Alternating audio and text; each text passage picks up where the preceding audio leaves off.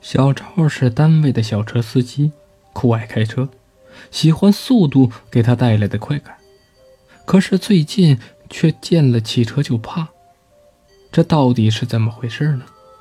原来上个星期二的晚上，一个要好的朋友打电话给他，说急事要到乡下去。既然是朋友嘛，需要帮忙，当然义不容辞了。颠簸了半夜，总算往回赶。可这个时候已经是半夜两点钟，为了赶快回家，便加快了速度。这个时候，他突然觉得车身一震，似乎撞到了什么东西。坏了，好像撞到人了！朋友惊呼道。他们慌忙下车，走过去看，在离车不远的地方，趴着一个老头，旁边流了好多的血，而头部被汽车轮碾掉了半拉，一动不动。看来他已经死了，根本就没有抢救的希望。小赵脑袋麻木了，一时没了反应。怎怎么办？他的朋友此时也被吓傻了。看来就算报案也抢救不了，算了，逃吧。小赵知道自己是公车私用，一旦追究起来，都要自己承担起来。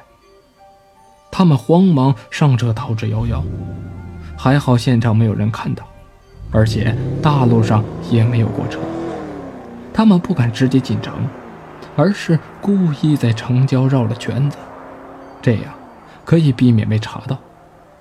最后，两个人在他朋友的家里，用水把车清洗了几遍，因为洗车场是万万不能去的。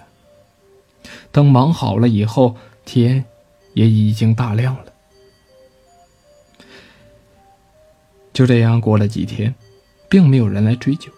总算是松了口气，但是他发现汽车却出现了很多莫名其妙的毛病，比如车内的喇叭总是噼啪的作响，而有的时候车内的照明灯会突然亮起来，车子稍快些就会奇怪的偏离轨道。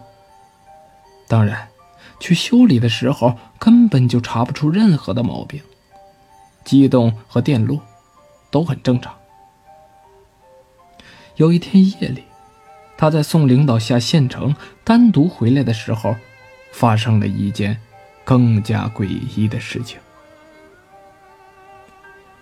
在回来的路上，他忽然尿急，便下车去方便。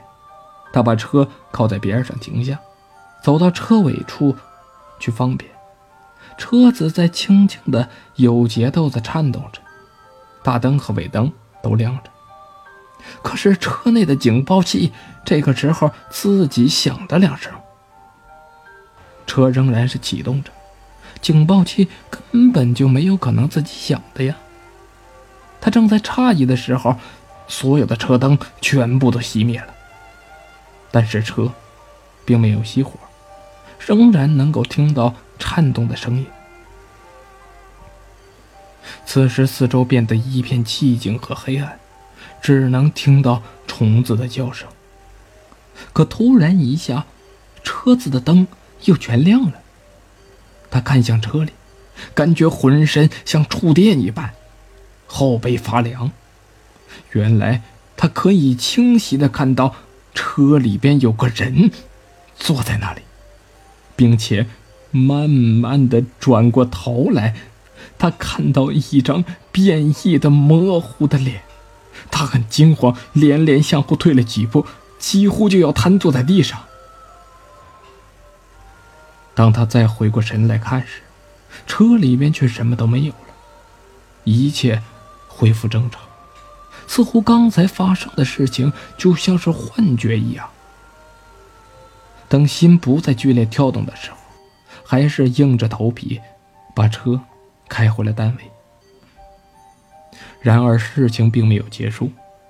第二天，怪异的事情又来了。他和单位的同事一起回来之后，把车停在了车库里，然后把门锁上，便回家了。可是到晚上的时候，他接到了一个电话，是保安打过来的，说他车里的收音机一直响着，特别的吵人。小赵也是非常惊讶，因为他清晰的记着，关车库门的时候，车内的收音机根本不可能响着呀。他和几个保安一起打开车库，却发现车里的灯全部都亮着，收音机还在唧唧歪歪的播报着什么。第二天一早，他就向领导申请换工作岗位，因为他再也不敢看到那个汽车了。他看一眼，甚至就让他感到心惊胆寒。而单位换过了司机之后，那车子，却没听说过再发生什么怪事。小赵的心里却没有轻松，因为他一直在想着：难道真的是冤魂在作祟吗？难道自己只有投案自首，才会心安理得？他不知道自己如何该做了。在他挣扎了几天之后，他终于。鼓起勇气，到公安局自首了。此时此刻，虽然他身在监狱里，但是他的心终于能够放得下一切。